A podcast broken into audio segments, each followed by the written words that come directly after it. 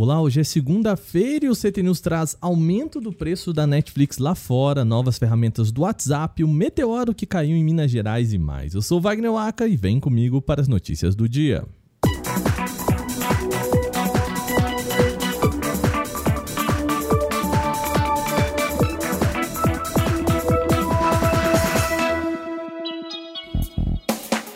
Nosso programa começa com uma notícia sobre Netflix. A empresa aumentou o preço das assinaturas, mas calma por enquanto, só lá fora.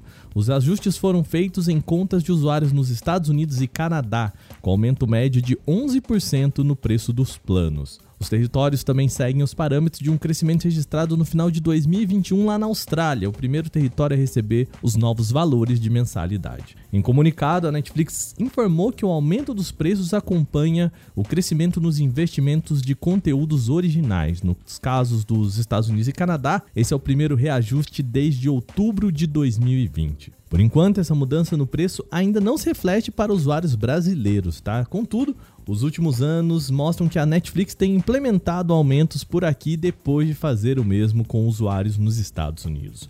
O último reajuste no Brasil data de julho de 2021, ou seja, menos de um ano atrás. O Canaltech entrou em contato com a Netflix sobre a previsão de aumentos por aqui no nosso país, mas não houve resposta até a publicação deste podcast.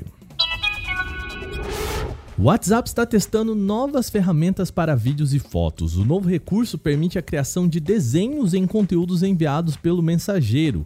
E a ideia parece ser uma evolução do editor de imagens embutido no aplicativo, que passaria a oferecer uso de pincéis para fazer marcações, circular áreas ou até criar artes sobre conteúdos multimídias.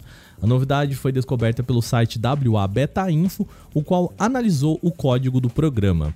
Além do novo pincel de desenho, o aplicativo também poderia receber um recurso de desfoque de imagens inédito. Assim, é possível tornar o fundo borrado para dar ênfase ao primeiro plano.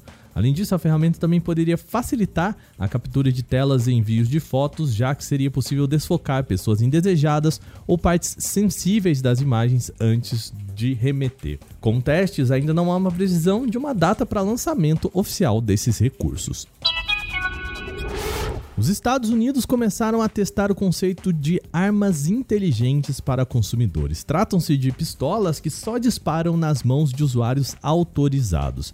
Essa tecnologia já está em discussão há quase duas décadas no país e começa a chegar aos consumidores por lá. A empresa Lodestar Works fez uma demonstração à imprensa e a investidores do setor com uma pistola de 9mm com esse sistema de personalização. As chamadas armas inteligentes usam basicamente dois tipos de sistema para verificar a autenticidade de seus usuários. O primeiro utiliza tokens que funciona por meio de radiofrequência, instalados em pulseiras, relógios, anéis e outros dispositivos vestígeis que fazem a confirmação com base na proximidade. Já o segundo método de verificação utiliza uma tecnologia de reconhecimento biométrico para liberar o funcionamento da arma após identificar características biológicas do usuário, ou seja, impressão digital, diagnóstico da palma da mão ou comprovação da empunhadura do proprietário. Assim, a pessoa que pega a arma precisa ter um token, por exemplo, um anel, e também ter a impressão digital, por exemplo, reconhecida para usar o armamento. Para aumentar a segurança das armas, o modelo de teste da Lodestar possui um leitor integrado de impressão digital e um chip de proximidade ativado por meio de aplicativo de celular. A empresa pretende lançar a pistola inteligente com um preço estimado de 895 dólares, equivalentes a aproximadamente 5 mil reais na cotação atual. A ideia é que esses dispositivos personalizados, cujo gatilho só é liberado se for apertado por utilizadores cadastrados, esteja disponível comercialmente ainda este ano. Um meteoro explodiu em Minas Gerais e foi visto por pelo menos outros quatro estados brasileiros. O fenômeno ocorreu na noite desta última sexta-feira e, de acordo com relatos de moradores, o objeto veio da direção oeste. Ainda não há informações sobre as dimensões da rocha espacial que se queimou na atmosfera. A passagem do objeto foi registrada por câmeras da Rede Brasileira de Observação de Meteoros, a Bramon, e do clima ao vivo em Minas Gerais, São Paulo, Goiás e Distrito Federal.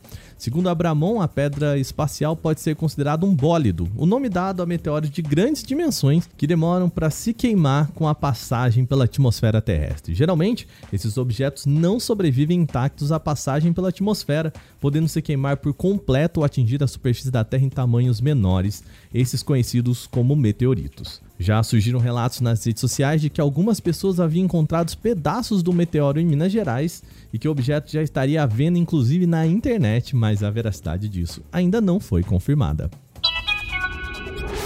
Agora o assunto é Covid-19. Dados preliminares da University of East London apontam que o pico de transmissão da variante Omicron do novo coronavírus ocorre no quinto dia após o início dos sintomas. A descoberta é importante, já que se opõe à recomendação de tempo de isolamento para pacientes com Covid-19 entre 5 a 10 dias apenas. O período de pico da transmissão da Omicron, caso confirmado, pode comprometer medidas públicas de saúde que reduziram o intervalo de isolamento para pacientes com testes positivos da Covid-19, como nos Estados Unidos, no Brasil e Inglaterra. Eventualmente, pacientes poderiam sair do isolamento ainda transmitindo a doença. Para o estudo, foram revisados 79 artigos de todo o mundo e no total foram somadas evidências de 5.300 pessoas infectadas pelo coronavírus. Os pesquisadores britânicos observaram que a carga viral determinada pelos testes PCR pode permanecer alta por algum tempo depois da recuperação clínica, Além disso, os indivíduos ainda podem continuar a transmitir o coronavírus viáveis. Com isso, fica a recomendação: caso você seja um paciente de Covid-19 e puder praticar o isolamento, espere pelo menos 10 dias após o início dos sintomas para sair de casa novamente. Assim você garante uma menor possibilidade de passar o vírus adiante. Bom, essas foram as nossas notícias de hoje aqui no podcast. Mas antes, a gente tem que lembrar que já está no ar o quinto prêmio Canaltech e você pode ajudar a escolher as marcas e melhores produtos deste ano. Vamos lá! Para votar, você pode entrar em prêmio.canaltech.com.br e escolher os seus melhores em diversas categorias. Além disso, você ainda pode levar uma TV LG Nano e um PS5 ou Xbox Series X para caso que você preferir, isso só participando com a gente. Então não perca tempo, entre em prêmio.canaltech.com.br e participe. Esse episódio foi roteirizado, apresentado e editado por mim, Wagner Waka, com a coordenação de Patrícia Gnipper. O programa também contou com reportagens de Felipe De Martini, Alveni Lisboa, Gustavo Minari, Daniele Cassita e Fidel Forato. A revisão de áudio é da Mari Capetinga. Agora o nosso programa vai ficando por aqui. Amanhã tem mais aqui no Canal Tech News. Até lá.